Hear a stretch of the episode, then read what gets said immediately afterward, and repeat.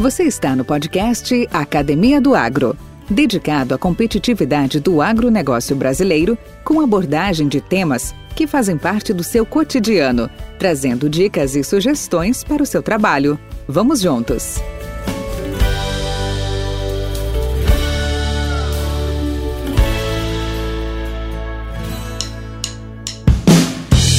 Opa!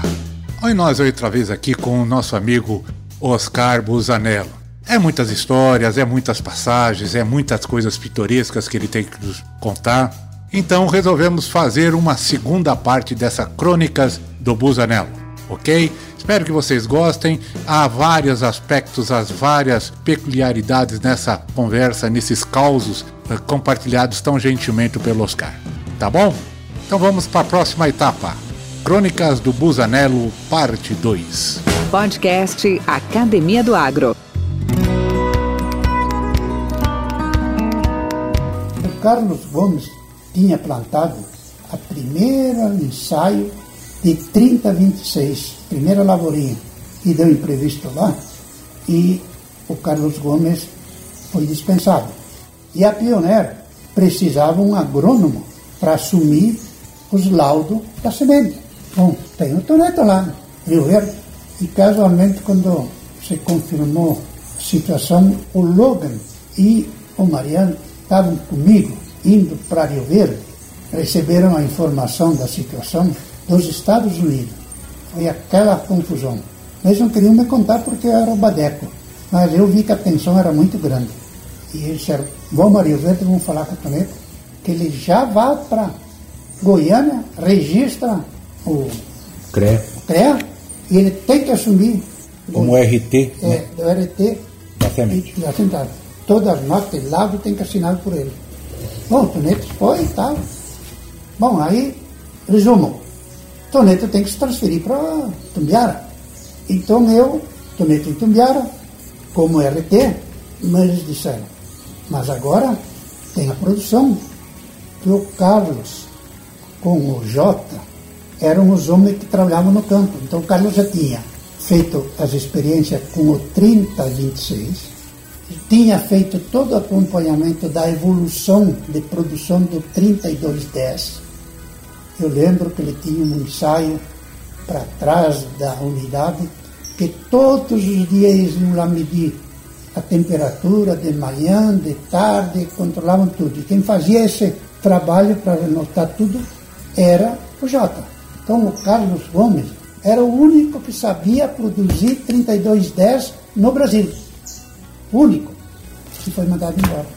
Bom, para solucionar, temos que botar alguém para produção. Aí eu sugeri para o Mariana, por que, que tu não leva o Alceu para lá? O Alceu trabalhava de assistente técnico da Pioneer na, na região. Aí convidaram o Alceu, o Alceu aceitou, aí ele trouxe mais o Dionir, trouxe mais o outro, né, aquele outro que trabalha na produção lá, que está aí em Tumbiara. Montou a equipe de produção. E eu disse para o Neto, eu agora quero botar um representante aqui em Tumbiara. Preciso de menino, não tenho toda a área. E ele disse, ah, Oscar, se tu achar que eu posso ser o representante, eu aceito. Não, amigo, faço toda a questão e te dou todo o apoio e, e negociei e o Toneto assumiu em Tumbiara. Aí começou a história do Toneto como representante. Aí o Toneto passou a ser representante. Bom, o Toneto dava o serviço técnico e também eu era, era o responsável técnico da unidade, para nós desovar aquelas toneladas. Então nós tínhamos o primeiro ano, o segundo ano, no segundo ano já se brincou com algum produto, no terceiro ano se brincou com mais, e nós praticamente liquidemos o que tinha em Itumbiara. Eu sei que o último pedido de todo o estoque de Itumbiara eu vendi para um cliente de Brasília, que vou lembrar o nome, sempre lembro que eu fiz um pacote, dava assim uns 150 sacos, tinha dois, três milho branco, tinha não sei o que, o cara dizia, eu fico com tudo, só tem que fazer um desconto. Igual, eu não, fora da lista, não problema, mas eu vou brigar. Liguei para a Erna e a Erna diz, ó, faz esse pacote e leva o resto. Quer dizer, zerou os estoques da pioneira em Itumbiara. Isso acho que foi no terceiro ano que eu estava trabalhando. Então nós formamos esse tripé, Ferrari lá, então aqui o Ferrari ia expandindo, porque ele tinha uma, um contato muito bom, tinha conhecimento técnico, conheceu a pioneira na época que ele trabalhou em Campinas, né? foi para os Estados Unidos, tinha um domínio do inglês aí com os americanos, uma coisa fantástica. Eu sei que o primeiro pedido que eu ainda era representante e fomos americanos, que fomos lá uma noite lá na, na comunidade, se juntou todos os americanos, acho que nós fizemos 20 pedidos, 30 sacos, 40 sacos, 50 sacos, tinha o Douglas lá, lá e saímos com a, o pacote dos americanos. Então aquilo foi um sucesso. Mas aí precisava mais um, ter um técnico para ajudar. Vem o Barão. Me manda o Barão. Onde que vai morar? Tumbiara. Vai morar lá no, no escritório. Não tinha nada no escritório. O Jota, nesse meio tempo, foi contratado. Antes do Carlos sair, ele indicou o Lucimar e foi contratado o Lucimar. O Lucimar tomou conta. Então, o Lucimar era todos os departamentos da, que tinha em Santa Cruz, na Pioneira, o Lucimar fazia sozinho todos os departamentos aí. Estava sobrecarregado. E aí um dia veio o Mariano e disse, Mariano, senta aqui. É aqui. Departamento pessoal, expedição, os boia fria, tudo, tudo com ele. É impossível, Mariano. Autoriza contratar um, dois, três funcionários para ele ajudar. Aí o Mariano, não, então tá, vamos contratar, contrata mais o que tu acha que precisa. E aí foi tocando. Então o Lucimar começou naquela época. O Barão estava por aí, viajando para um canto, para outro como técnico, orientava, trocava umas ideias e tal. Aí eu disse, Barão, como nós temos Ferrari com bons conhecimentos, tu não precisa ir lá ensinar para ele. Como o Toneto, idêntico, tem bons conhecimentos e ambos não têm preguiça para fazer um ensaio. Eu estou com um problema na região de Brasília. Cristalina, Unaí, Paracatu, ali Minas, o Triângulo Mineiro aí para cima, Alto Parnaíba, que então fiquei vendendo do Vai a Brasília. Aí ele foi para Brasília, fez um, um rancho lá junto com outros agrônomos técnicos, sendo que um, o João Sequim, era o que ficava junto, e começou a fazer esse trabalho na região de Brasília. Aí, no segundo ano, eu disse, Barão, eu preciso botar um aqui em Brasília para vender e eu te convido você. Ah, mas eu, eu não sei, não. O que, que tu acha? Eu não, eu não vou. vou. Não, Barão, eu te convido, mas e daí tu me dá um suporte, me ajuda, não pode ficar tranquilo. Eu também fazia o Mato Grosso, aquela região do Chapadão do Sul, onde tinha a SLC e as outras firmas, e para lá foi mandado o Joãozinho, um rapaz muito bom, competente, trabalhador, era colega do Cláudio na cooperativa do Paraná. Bom, ele foi lá como técnico. Aí eu fui para lá, eu ia lá, e eu disse, João, eu vou botar um aqui também para vender. E o convite é você. Ah, eu não tenho carro, não tenho nada, como é que eu vou fazer? Não, vamos lá. Vê como tu dá um jeito de comprar um carinho e vamos Vê, ó, tu vai ter uma cota aqui de 100 toneladas, 100, 110. Sim, mas tenho medo. Não, vai firme que não estou te botando numa fria. Saiu a lista de preço, toquei para lá, digo, João, estou indo, vou ficar uma semana contigo. Vai vendo os que tu visitava ali, os caras lá de, de Erechim, a SLC, os caras lá da, dos calçados, Campo Bom, Liberal, que quando eu venho nós vamos trilhar isso aí para satisfação nossa, fizemos uma semana, quando terminou a semana, terminou a cota. a cota. E aí o João assumiu lá. Aí já tinha negociado o Barão para Brasília, o João ali no Chapadão, e tinha um gauchinho em Sorriso, que foi para lá e botou uma meia mecânica, um, um jato de areia, ele já dava as plantadeiras e reformava as plantadeiras em masa, e também começou a vender ração e pinto. E ia comprar os pintos em Uberlândia, na Planalto, acho que era Planalto. E passava em Itumbiara e já aproveitava comprar uns sacos de milho, o Reiter. E eu me encontrei com ele, conversei, digo, vou lá visitar ele. e me toquei para isso. Pô, eu vi aquele potencial, mas os, os nossos chefes, eles sabiam, mas eles achavam que não podia a gente querer celular. Podcast Academia do Agro. A minha filosofia era o seguinte: onde nós puder botar o pé antes que a concorrência é melhor. Porque eu sofri demais aqui em Goiás. Quando eu cheguei em Goiás, pioneiro era um ilustre desconhecido, era uma firminha.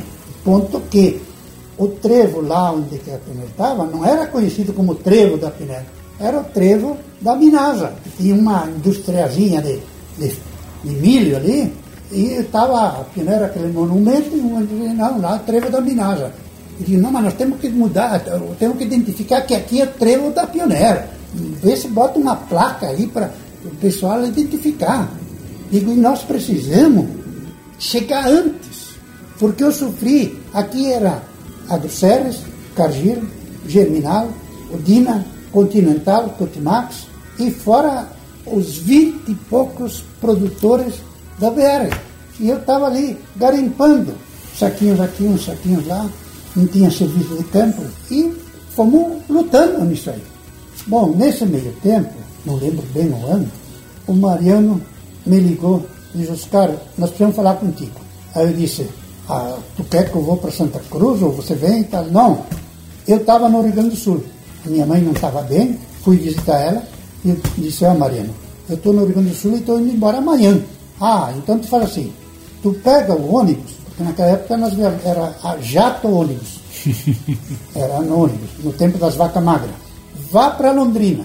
Nós vamos se encontrar lá em Londrina. Aí eu peguei o ônibus, foi o ônibus que vai para Salvador, parei em Cascavel e de lá fiquei esperando um ônibus para Londrina. E lá se encontramos em Londrina. Pioneiro tinha uma pesquisa em Londrina. Sugan morava lá. Aí eu, Mariana me disse, Oscar, nós queremos que tu pegue a gerência aqui na região. Bom, digo, vocês que sabem. Eu não estou pedindo que quero que seja gerente. Tá? Não. Vê aí o que tu pode fazer, o que, tu quer ganhar, o que tu quer. Eu só tenho uma coisa. A primeira coisa que eu te eu não me interessa de salário. Só quero participação nas vendas. Se não tiver participação, você não precisa nem me insistir. Tá bom. Ah, mas isso é fora da política, não existe. Tá. Bom, tudo bem. E ele foi embora, eu fui embora, vim para Goiânia e fiquei trabalhando aí. Isso eu acho que foi. Eu tinha já. Eu, eu acompanhava os novos representantes, mas eu não era gerente. Não era nada, só tinha experiência, e dava eles, passava para a pioneira, a pioneira, e nós ia passando os técnicos para. E daí ele me disse, estuda aí. Um dia me ligou, Oscar, tu estudou? Não, eu já sei o que eu quero. Então me manda por escrito, não, não tinha mensagem, era no papel mesmo. Mandei para ele, olha, salário eu não sei quanto é que você paga. Não, o salário vai ser o salário que nós pagamos para os outros porque não podemos sair do padrão. E eu quero X de comissão, sobre todas as vendas. Aí ele foi levando, ah, mas isso é ruim porque nós temos que criar condições para os outros e tal. Não, tudo bem. Chegou perto do fim do ano, ele me ligou de novo. E daí, o que é que tu resolveu? O que é que tu decidiu? Não, eu decidi já em outubro, quando te mandei aquilo, já estava decidido. Aí ele disse assim, eu vou te dar uma resposta. Quando foi no início de dezembro, ele me mandou, vamos confirmar. Tu manda a tua carteira de trabalho para cá e a partir de janeiro tu já vai trabalhar como gerente. Eu digo, tudo bem, não tem problema. Agora, eu não sou exigente, mas eu já te digo, eu quero um carro em boas condições, ou um carro novo e tu sabe que eu ando com carro, boas condições de trabalho e segurança. Esses carros que vocês têm aí não servem para nada.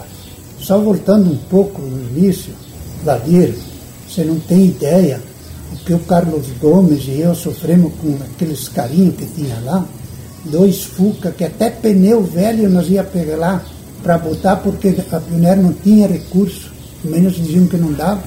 E a gente saía com uma garrafa de água de repente o cara começava pá, pá, pá, e apagava e o, o carro já tinha uma experiência, ia lá, abria o capô, metia água em cima de gasolina, claro, para esfriar, nós esperava um pouco, dava arranque e seguia. Esses eram os carros de trabalho que nós tínhamos.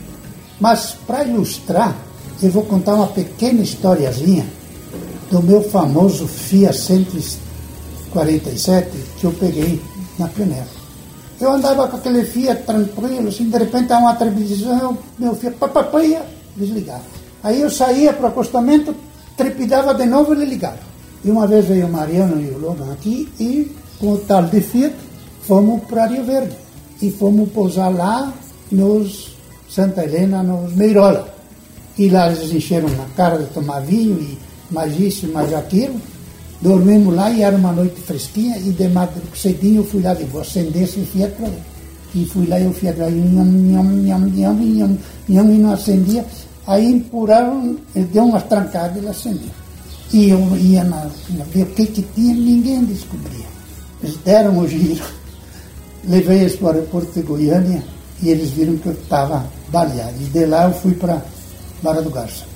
Fiquei a semana lá, no na segunda voltei, quando passo uma ponte lá no da Barra para Goiânia, desliga a porcaria de novo. Mas não, vou passar lá na. ver bomba de gasolina, filtro, nada. Fez um negócio em Goiânia, e bom, agora vou para Itumbiara.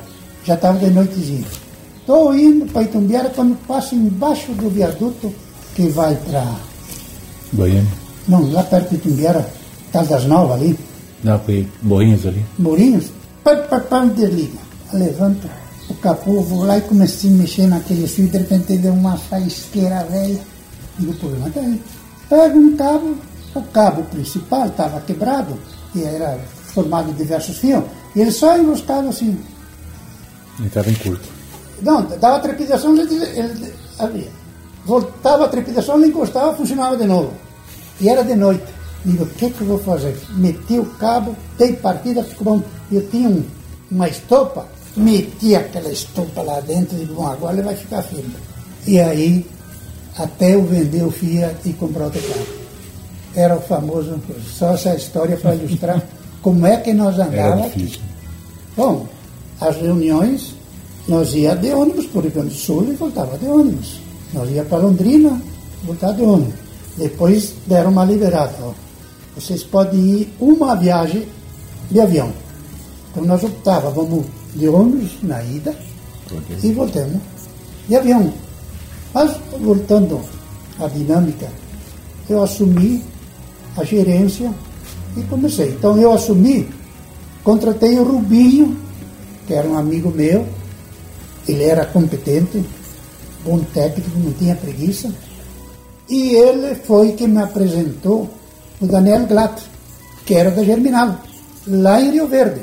E eu conversando assim e tal, e comecei, e ele, ah, você é da pioneira e tal, conheci nos Estados Unidos e tal. Ele tinha chegado no Brasil há pouco, um ano, dois, e eu conversando com o Mariano, disse, Mariano, conheci um cara que a impressão que eu tenho, ele é extremamente competente, tem conhecimento de produtos. Esse cara, assim, o Rubinho me apresentou, e eu conversei com ele, se chama Daniel Glatt. E eu sei que vocês estão precisando de alguém para assumir a gerência em São Paulo. Aí eu, eu tá bom. E aí foi o começo do Daniel Glatt, da carreira do Daniel Glatt na Pioneira. Ele era da Germinal. A Germinal era um milho duplo, acho, uma coisa assim. Estava tá brigando aí para vender, não é? Eles trabalhavam com preço. Era assim, era AgroSéries, Cargill, Brascalber, depois a Pioneer.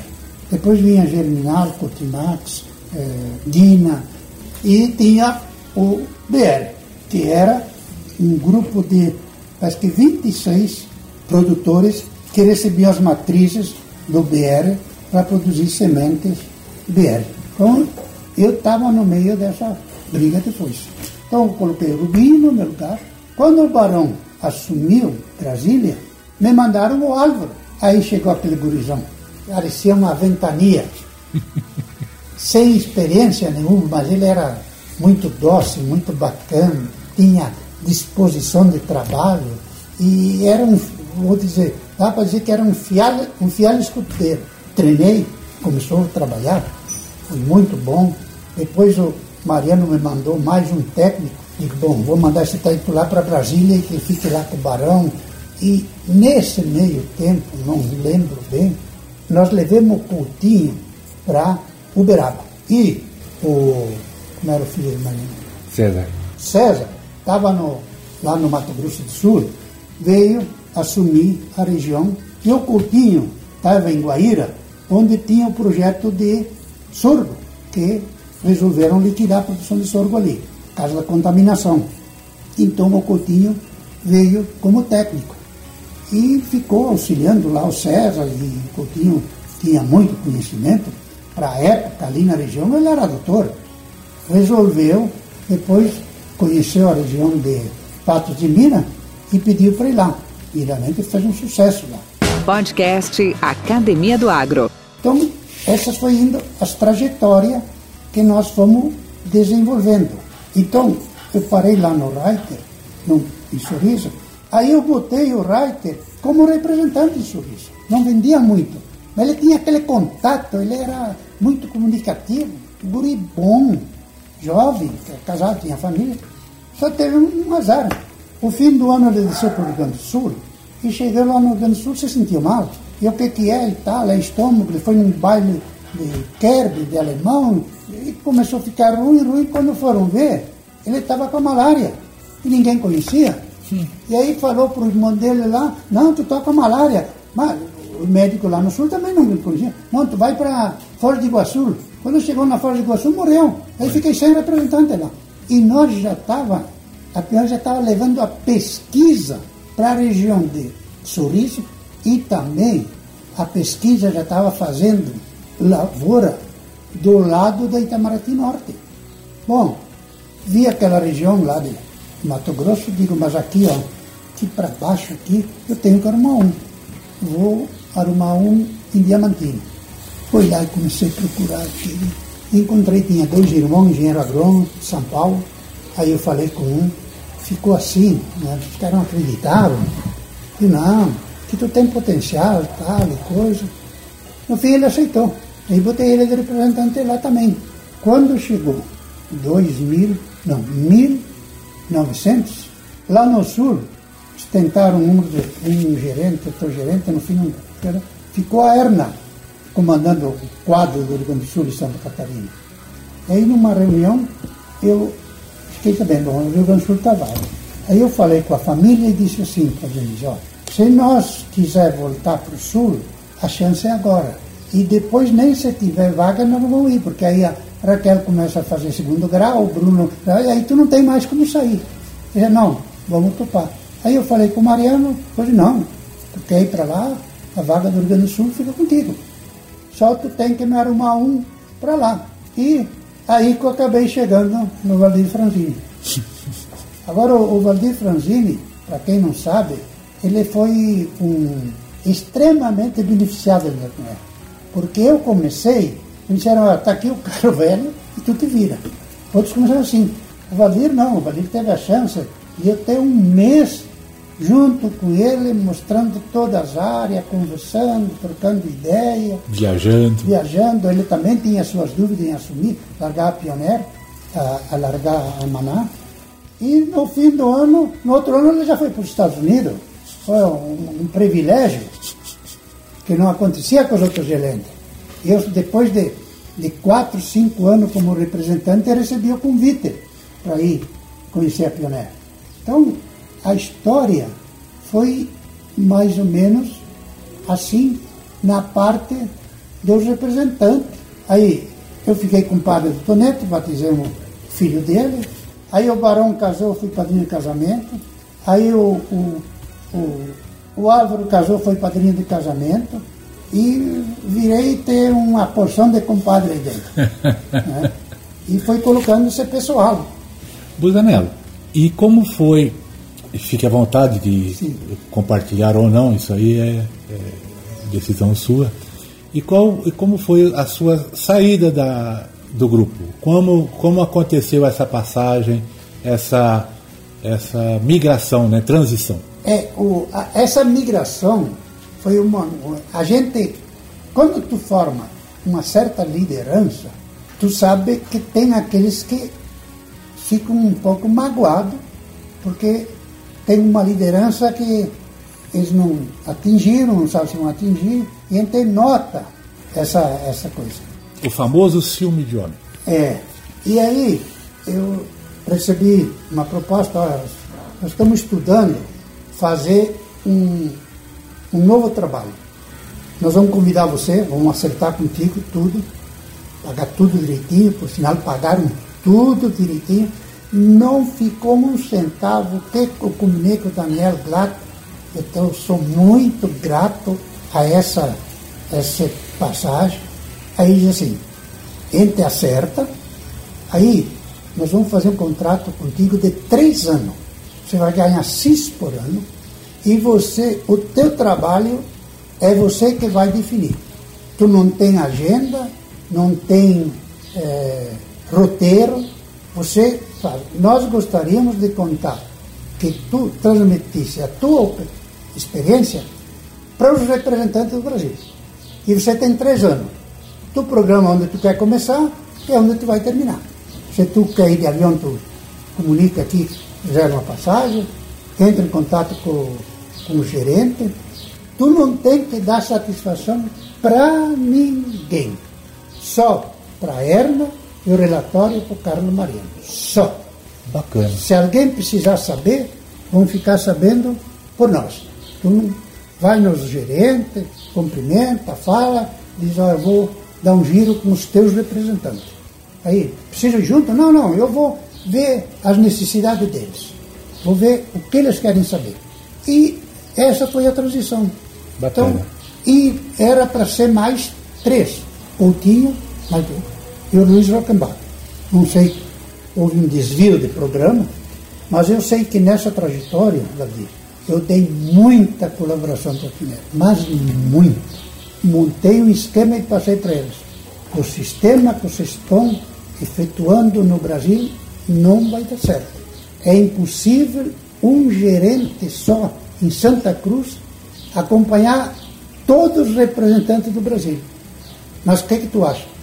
E você bota um gerente regional sul, um gerente regional centro-oeste. Então um vai fazer São Paulo para cima e outro do Paraná para baixo. Esse gerencia os representantes e entra em contato com o Carlos Verla, que era o gerente. Por lá de cima também. A mesma coisa, gerente técnico. Tem que ser dois. Não pode um gerente técnico estar tá morando lá em Goiás. Ok, então vocês fazem esse, montam esse tripé, porque todos os anos nós vamos aumentar o número de representantes. Porque na época que eu estava trabalhando, eu disse, Mariano, tu imagina ter 100 representantes? Nossa, nem pensa, não. Eu citei uma data de nós vamos ter 100 representantes. Com temas expressivos e dinâmicos, esse intercâmbio semanal visa oferecer um melhor desenvolvimento em suas habilidades profissionais e nas atividades e práticas do seu cotidiano. Somos da Academia do Agro, o podcast para todos aqueles apaixonados pelo agronegócio. Te aguardamos no próximo episódio. Até lá!